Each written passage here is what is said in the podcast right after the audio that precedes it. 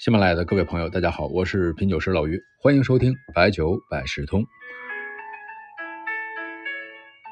有朋友问老酒是不是有几个重灾区啊？这个咱以前节目说过，比如说在淘宝上或者什么网站上看到了，呃，鸭西窖酒、杜康酒、杏花村酒，还有那种色特别黄的什么全兴老酒啊，只要这个价格呀一看不对，一百块钱以下呢，基本上都是假酒。那这些假酒呢，真的是一眼假。之前呢，我搞不懂为什么有市场，因为这一下就能看出来。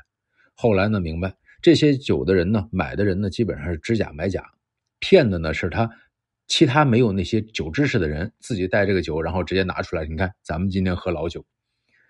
现在想想啊，我们有时候接到那诈骗电话啊，浓重的地方口音啊，老于啊，你在办公室吗？下午三点来我办公室一趟啊，就是那种冒充领导的。我还纳闷呢，这不是一眼假吗？后来别人给我解释说，你不是他们的目标。这种拙劣的骗术都能骗到的人，一般呢也没什么分辨能力，所以呢，他用这种方式可以筛一批人，省得再费口舌。说的我是豁然开朗啊。两个感受啊，一个呢就是就算是诈骗，他也有高效的设计文案啊。第二呢就是没文化不可怕，可怕的是没脑子。其实呢，还有一款老酒呢，被制假非常多，就是八十年代的蔡山老窖。本期呢，我们就说说这个蔡山老窖。这款酒呢，当时是一款非常优质的浓香型酒啊。之所以优质，所以才被仿制。这款酒呢，是成都大邑县出产的。一听成都和老窖这两个词儿，就知道是浓香酒。一般说某某窖，强调这个窖字肯定都是浓香居多。当然呢，也不排除福毛窖酒这样的。大邑这个地方呢，有酒乡的别称。在四川的西侧，正好是成都平原向西北部高原过渡的区域，所以呢，气候不同，海拔也更加的多样化。大邑这个地方呢，有个出名的景点，就是大地主刘文彩的庄园，也是一个爱国主义教育基地。刘文彩呢，是在解放前当过叙府烟酒公卖局的局长，叙府就是宜宾呢，你想想肯定有油水啊，所以兴建了大的江庄园。蔡山老窖呢，呃，这个老酒啊，多数是五十四度的，也出过三十八度。它是小麦制曲，高粱为原料，属于单粮浓香。现在呢，关于它的资料不多，大概就了解到酒厂的前身呢，在解放前呢是安仁古镇的烧坊啊，是刘氏家族的产业。解放之后呢，收归国营了，名为国营成都大邑金鸡酒厂。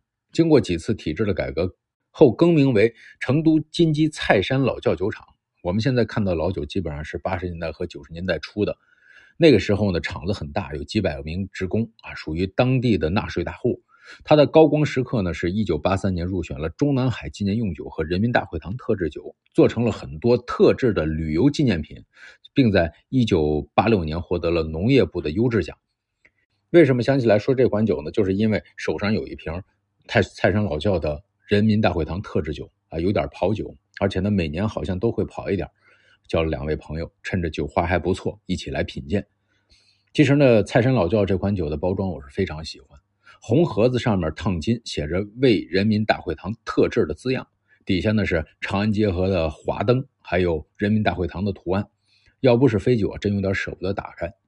这款呢，在老酒圈呢确实比较多，现在呢明显少了。我估计呢，可能适合饮用，消耗了不少。这款中的整件啊，老酒我还没有见过，单瓶呢市场价呢在一千块钱左右，内部呢是方瓶塑盖，通过背标的正面看日期有一些模糊，能够初步判断九零年前后的。喝老酒的时候总喜欢回忆一下那个年代你在干什么，有什么大事儿。那像九零年的大事儿应该是北京亚运会的召开，现在别说亚运会了，就是奥运会咱都办过。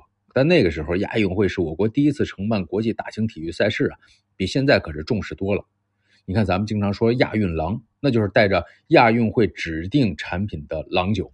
又说九零年的对自己来说比较大的事儿啊，那个时候应该还在上学嘛，好像第一次逃学啊，就是在那年啊，因为那年那天没考好嘛，没有家长的签字儿，就鼓起勇气找了一个楼下的菜窖啊，藏起来写作业去了。现在回想起来。和这个泰山老窖的时候，就让我想起了当年在那个菜窖阴暗的角落努力学习的逃学时光啊。这么一说，还挺有共鸣的。这个蔡山老窖的款式确实不少，在这儿呢，因为时间关系，咱不多说了，简单说说这口感吧。这款九零年的酒呢，虽然有点飞酒，但是呢，你去打开的时候，高粱香还带着枣香，带着沉香，让你感觉非常熟悉。沉香啊，不单单是一种香气了，它肯定有柔的这个含义在其中。我对酒的酸味现在其实挺敏感的，但是在它的身上没有感受到，协调度非常到位。枣香是我非常喜欢的一种感受，一种高级感，在有的茅台身上都能发现，在这款老的浓香身上有，这非常难得。入口的柔和中啊，呃，略有苦感，中味的这个甜味啊，浮现的非常明显，比较舒适，协调是真不错。美中不足呢，没有连绵感，呃，尾段呢略有杂味不知道是不是跟我的存放有关系。总之呢，整体感受非常不错啊！喜欢浓香的老饕可以尝一尝这款。最后呢，我们用蔡山老窖介绍当中的一首陆游的诗句，咱们做个结尾：三日山中醉复醒，径归回首愧山林。